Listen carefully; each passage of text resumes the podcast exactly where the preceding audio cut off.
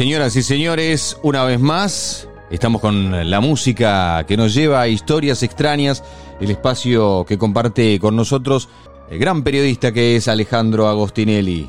Ale, querido, ¿cómo estás, hermano? ¿Qué contás? ¿Qué tal, Cali? ¿Qué tal? Bien, bien, muy bien.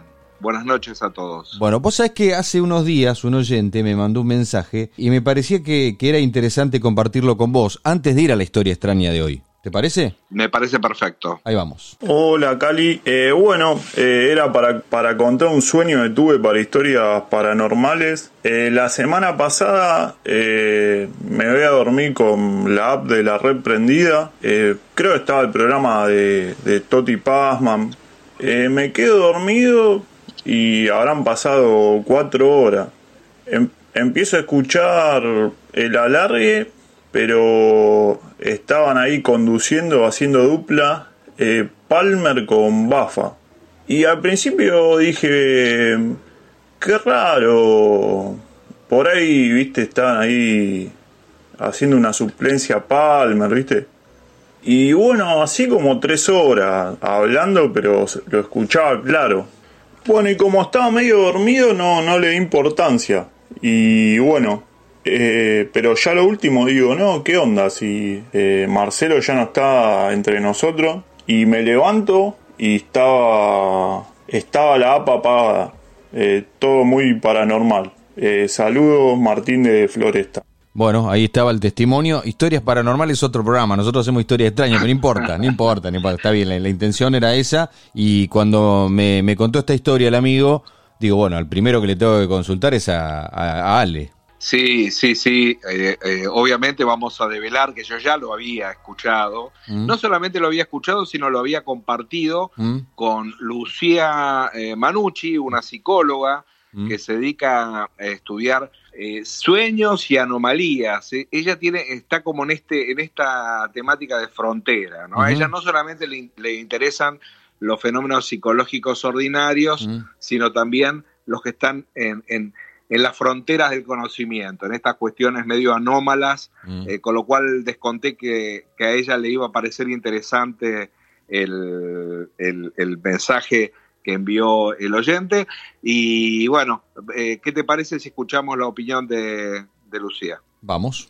Es un fenómeno muy normal que ocurre muchas veces. Los fenómenos del sueño, entre otros, tienen que se te aparecen cosas que son influenciadas por algo de la realidad, o sea, se te meten eh, sonidos, ruidos, etcétera, que a veces se continúan en el tiempo. Por ejemplo, si soñás que hay una campana tocando afuera, Puede ser que unos minutos antes de ir a dormir esta campana haya estado tocando afuera. Si soñás, por ejemplo, que estás en un lugar con olor a podredumbre, una casa embrujada, con olor a humedad pesado, puede ser que alguien literal te haya dejado un queso arriba de la mesa de luz. Sí, le pasó a un amigo. Y eso influencia tu sueño, aunque parezca raro. La app se puede cortar tranquilamente porque es muy común en ciertas apps que pasa un tiempo sin que las revises y se te corta. Pero tu mente te hace soñar. A vos te parece que estás medio dormido, pero en realidad estás soñando. Es decir, sigue siendo un sueño, solamente que es tan natural y se ve tan corriente y se ve como algo que podría ser tan plausible que tu mente no lo interpreta como un sueño. Cree que es la verdad. Bueno, no, no solamente es eh, interesante el relato que hace el oyente, que nos abre todo un mundo, ¿no? Porque es el mundo además tan conmovedor de escuchar aquello que uno desearía, ¿no? Escuchar. Sí, claro. Que, o sea, que está también conectado no solamente con, con la explicación que, que daba Lucía, sino con la expectativa. Qué, lindo sería, ¿no? Sí. Que todo esto no fuese, no, que todo esto no, no fuese un sueño, eh, que, que todo esto fuese realidad. realmente, eh, Mm. claro, la realidad, lo que está pasando, y, y de pronto encontrarse con la, con la, bueno, al despertar, encontrarse con la triste realidad de que eso bien pudo haber sido un sueño, o algún tipo de manifestación sobrenatural, ¿no? De ahí la pregunta de, de- del oyente, digamos, él, él está como eh, eh, interesado en conocer una, una, una explicación, ¿no? Mm. Sabes que Mm. esta, bueno, la verdad que esto me disparó Otra eh, cosa. a- a- la- otras cosas que tienen que ver con otras experiencias que están en el límite de la realidad, que, que también se experimentan en ese estado de vigilia, ¿no? En, ese, en esos momentos en los cuales vos no sabés muy bien si estás dormido mm. o, despierto. Sí, tengo, tengo innumerables testimonios de gente, cada vez que tocábamos este tipo de temas, de gente que te llama y te cuenta estas cuestiones, que está bueno que vos lo, lo pongas ahora acá eh, en la palestra. Sí, porque además en general uno tiende a contar aquellas experiencias eh, abrumadoras, ¿no? Mm. De, terroríficas, eh, consternadoras, y no tanto las que son más bien banales que también pueden servir mm. para entender un poco cómo funciona este fenómeno. Por ejemplo, en un extremo tenemos el caso que es conocido de psicología como los casos de parálisis de sueño. ¿Sabes qué? Eh, buscando alguna novedad respecto de las investigaciones que se hacen sobre este fenómeno, que en realidad es un fenómeno que es conocido hace muchos años, ¿no? Ese que no te podés dar, que estás en la cama y no te puedes dar vuelta. No, no, no podés moverte, ¿no? no podés hacer movimientos, la voz no te sale. Mm. Abrís los ojos, en realidad estás durmiendo, ¿no? Sí. Eh, y entras en un pánico, pero no los podés abrir, ¿no? Esto le pasa a mucha gente. A mí, a, mí me ha pasado muchas veces. Ah, ah, mira, mira. Y, sabes que eh, no sos una excepción, ¿no? Entre no me pasó ese extremo, eh, no, no, no, no poder moverme, no poder darme vuelta. Ah, ah eh, Eso me ah, pasa. Como que no puede, hasta que por ahí hago como una fuerza extrema y me como que me desato, pero me, me ha pasado. Pero no está acompañado por ninguna visión, no, no. Una alucinación. No, no. Entonces no es eso. Entonces no está entre las cosas más graves que te pueden llegar a pasar. Bueno, me arruinaste la noche, pues yo quería. no, no, no es, digamos que eso es más, es mucho más habitual, ¿no? O sea, el, Estado, por eso te estaba por decir. Está extremo. Entre el 20 y el, entre el 20 y el 60% de la población adulta alguna vez en su vida experimentó una parálisis del sueño, ¿no? Y bueno, y dentro de ese porcentaje, un 5% de la población agregó otros síntomas con relación a este trastorno, ¿no? otro tipo de alteraciones. Eh, por eso yo te estaba eh, comentando esto de los efectos que, que, no son tan habituales, pero que también son corrientes dentro de ese 5%, que incluyen alucinaciones visuales, ver, ver sombras o figuras humanas o de un animal dentro de la habitación, o escuchar ruidos o de voces o pasos, ¿no? Eh, y después otras manifestaciones más físicas, como una sensación de opresión en el pecho, mm. que te cuesta trabajo respirar. Es decir, todo, todo esto, todos estos síntomas que están asociados a un estado que todavía no está muy comprendido, no se sabe muy bien por qué, qué es lo mm. que lo desencadena, ¿no? Mm. Eh, en casos extremos hay personas que te dicen, eh, eh, yo estuve leyendo relatos, ¿no? Y te describen que sienten eh, que son arrastrados fuera de la cama, los sacan por la ventana y vuelan. Y lo más aterrador de este, tipo de, este tipo de experiencias es que la sensación es absolutamente realista, mm. ¿no? Vos, a vos eso te está pasando, no es... No lo estás soñando. claro, en el momento en que vos lo vivís es una experiencia real, ¿no? Mm. Hay un testimonio de una, una mujer que hizo un comentario en, en, un artículo, en, un portal, que me pareció más interesante el comentario que el mismo, el mismo artículo, que estaba muy bien, que es un artículo de, de Christopher French, que es un, psicólogo inglés, que es un tipo muy capo, que conoce muy bien este tema y que, eh, y que también, a quien también leí para poder hacer el resumen que, que acabo de, de, hacer. Pero esta, este, el comentario de esta mujer, Juana Peña Bustos, eh, contaba que, lo que sufre el, fenómeno este de forma habitual, cada dos o tres meses, que lo atribuye a, la falta de descanso mm. y que, em, eh, porque duerme cuatro o cinco horas al día, digamos. Un trastorno del sueño, ponele. Es un trastorno del sueño y que la primera vez que lo sufrió, que es algo bastante habitual, que la primera vez siempre es la más intensa, ¿no? Mm. Eh, lo que describe es como una sensación de de tener una deficiencia física, estoy tetrapléjico, estoy tetrapléjica, ¿por qué no puedo gritar? Dice, ¿no? En este comentario. Veo a alguien, alguien que me mira desde el marco de la puerta, al tiempo aprendí a calmarme desde adentro, o sea, empezar a, intentar lo que eh, hizo para lograr eh, vencer a este tipo de manifestaciones onínicas es luchar desde adentro del sueño, asumir, aceptar que lo controlás, que es un sueño, lo identificás, y mm. cuando uno está en posesión ¿no? Uh. De, del sueño, a pesar de ser tan realista que, eh, como dice muy bien, ¿no? Mm. Imita a la perfección tu entorno, ¿no? Dice. el lugar a donde estás, eh, eh, el sueño es tu realidad, ¿no? sí, claro, pero parecen esas películas de que hemos visto infinidad de veces donde el, protagonista se mete en, uno, en otra realidad y, la pelea desde ahí, digamos. Exactamente, y bueno, como infinidad de, películas de, terror y de, sobre todo las basadas en pesadillas, ¿no? En pesadillas que en este caso sobrepasan los límites, ¿no? Porque son manifestaciones físicas en donde la pesadilla mm, se transforma, se transfigura y, se y hasta volverse real. O sea, no, mm. estás soñando. Estás como, cobras conciencia dentro de tu sueño, pero como tu cuerpo no te acompaña, uno está viviéndolo efectivamente, mm. entonces todos los elementos de la realidad están metidos dentro del sueño. Entonces, es muy fuerte, eh, uno autoprovoca eh, esos monstruos y uno es capaz entonces de, de crear criaturas que pueden llegar a ser tan increíbles como lo que vos seas capaz de imaginar, ¿no? O sea que lo, significativo de estos casos de, de parálisis del sueño que pueden, que acompaña además la cultura de la persona, ¿no? En, mm. algún momento esto era atribuido a incubos y sucubos, ¿no? Vinculados con, con las eh, manifestaciones de, demoníacas. Eh, últimamente con abducciones extraterrestres, hay toda una categoría que crearon en España en los 90 que se les llamó visitantes de dormitorio, que son como seres que te visitan, bueno, todo eso es eh, parte de la misma imaginería propia de quienes sufren este tipo de, experiencias, ¿no? está todo, en, está todo en el bocho. la vulnerabilidad, ¿no? De la mm. persona. Digo, está todo en el bocho.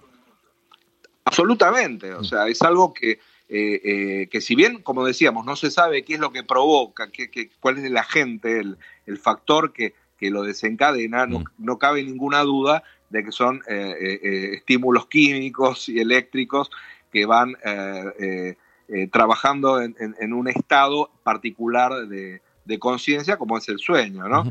de hecho, hay algunas, digamos, hay personas que que, eh, digamos que, lo, experimenta de manera crónica, o sea que todo el tiempo viven, sufren este tipo de manifestaciones, y otras que lo, vivieron alguna vez en la niñez o en la adolescencia, luego lo olvidaron, y a veces lo vuelven a contar como si fuese algún tipo de, eh, eh, de, historia paranormal. Mm. A mí me, yo me he encontrado con muchos casos que están asociados con la parálisis, con, la parálisis del sueño. Mm. Es una pregunta que yo nunca dejo de hacer.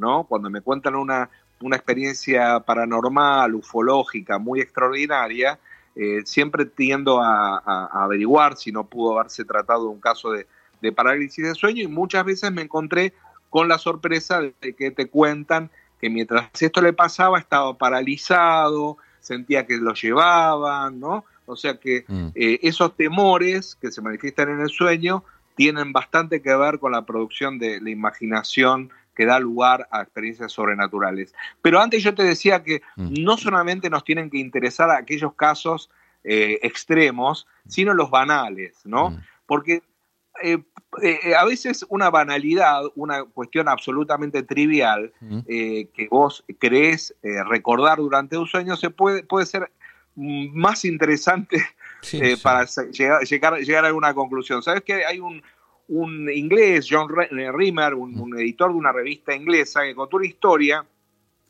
que ayuda a entender cómo opera la mente humana cuando se viven este tipo de experiencias inusuales. Él cuenta en, una, en, un, en un artículo que, se llama Banalidad Virtual o la experiencia paranormal mm. más aburrida del mundo, como una, una, este, una persona que trabajaba con él, una, una mujer que trabajaba con él, le, cuenta así, eh, porque sabe, porque esta mujer sabe que, le interesan este tipo de, manifestaciones, eh, algo que de, entrada le dice, esto a vos no te va a interesar, pero mm. me pasó anoche y le cuenta, ¿no? Que eh, en el año 93 se había acostado a dormir, bueno, estaba durmiendo, suena el teléfono a las 2 de la madrugada, el, marido de ella trabajaba de madrugada, entonces se va al trabajo, eh, así en forma medio eh, imprevista, y Val, que así como se llama esta mujer, eh, trató, de, de, reconciliar el sueño de forma dificultosa, porque era, era en medio de la madrugada, bueno, y ella le costaba retomar el sueño, y pasado un rato se dio cuenta de que no se iba a poder a dormir. Se levantó, prendió una luz, ¿no? Se puso a ver la televisión, ella siente que terminó durmiéndose, mm. se despertó más tarde y cuando descubrió que estaba todo apagado, que la luz que había prendido, entre ellos todo estaba apagado, o sea que mm. hubo como un apagón. Mira a través de la ventana, porque escucha un ruido que le pareció que era el auto del marido que volvía, entonces este, se levantó, se puso a mirar por la ventana y ¿qué vio a través de la ventana? ¿Qué vio? La realidad se desmoronó abruptamente. Su casa no tenía el camino de entrada, una pavada. Mm, le faltaba, no sé, le faltaban baldosas. Le faltaba algo a la casa, era simplemente que en lugar de jardín, había baldosas. Había una, era puro hormigón. En ese momento, eh, eh, ella dice, evidentemente, este, esto es un sueño, esto no puede ser real, eh, y bueno, eh, eh, eh, se vuelve a la cama, porque ella todavía lo vive como algo real, pero vuelve a la cama, se tapa, trata de volver a dormirse, y al otro día lo que recuerda es todo esto que, le contó a este hombre, a, a mm. le cuenta, bueno, esta experiencia que tuvo en la noche anterior, que es una experiencia virtual, le llamó ella, porque se despertó de nuevo, cuando, digamos, cuando finalmente se despierta otra vez, se encuentra con el televisor eh, y la luz prendida, o sea, todo, todo mira la ventana y el, y el jardín estaba idéntico. Entonces, lo interesante de toda esta experiencia tan aburrida que vivió Val es la conclusión a la que llega Riemann, ¿no? Eh, eh, Val, mm, digamos, no tenía ninguna razón para creer que aquello era distinto de algo real, ¿no? o sea, ella no tenía ninguna razón para creer que era sobrenatural, era una tontería, ¿no? Pero hubiese sido muy distinto si ella se hubiera despertado para encontrar a la abuelita a los pies de la cama, o si hubiera encontrado un monstruo, o una extraterrestre hablándole, ¿no? Entonces, eh, para ella, si algo así hubiera ocurrido, hubiera sido absolutamente imposible que alguien fuera capaz de convencerla de que no había visto un fantasma, un extraterrestre, un monstruo, porque había sido absolutamente realista esta, esta experiencia. Pero claro, para ella fue muy fácil desecharla como un sueño porque esa transformación del jardín eh, de la noche a la mañana, mm, digamos, era un absurdo, era algo que no, digamos que no, a menos que empecemos a creer en que los jardines se pueden transformar de la noche a la mañana por algún tipo de manifestación paranormal, una categoría que no existe, ¿no? Mm. Pero a veces estas categorías de lo maravilloso, eh, que las que estamos nombrando, ¿no? Las que tienen que ver con lo diabólico, con lo extraterrestre, con lo paranormal, ayudan a, eh, digamos, a, reforzar nuestro deseo de, digamos, reforzar la manifestación de un sueño y al mismo tiempo nos dan un pie para después poder contarlo y, capturar la atención de quien está escuchando esta experiencia tan maravillosa que vivimos, ¿no? Eh, y, además, bueno, se trata de criaturas socialmente aceptables. En Inglaterra los fantasmas, por ejemplo, son muy aceptados. tienen, tienen alcurnia. Y, y, a lo mejor, claro, y a lo mejor este, este misma una historia así de, con fantasmas en, los Estados Unidos no es tan creíble y sí lo es eh, un relato con abducidos, ¿no? Bueno, Hoy nos tocó eh, teorizar más que contar historias extrañas. pero es interesante. de vez en cuando no está mal. De, vez en cuando no está mal eh, introducir un poco de, reflexión acerca de estas experiencias. aunque, sirva, aunque sirva para desinflar un globo, digamos. Es que yo creo que es siempre más importante ayudar al oyente, tal mm. vez a, a, generar su propia opinión a partir de esto que, estamos contando y a interpretar por ahí alguna experiencia que pudo haber tenido, a, estar eh, fabulando, sumarse a, lo más simple, que es simplemente creer ¿no? en una u otra explicación maravillosa. A veces eh, vale la pena meterse en el mundo de las posibles explicaciones de estos, de estos fenómenos, ¿no?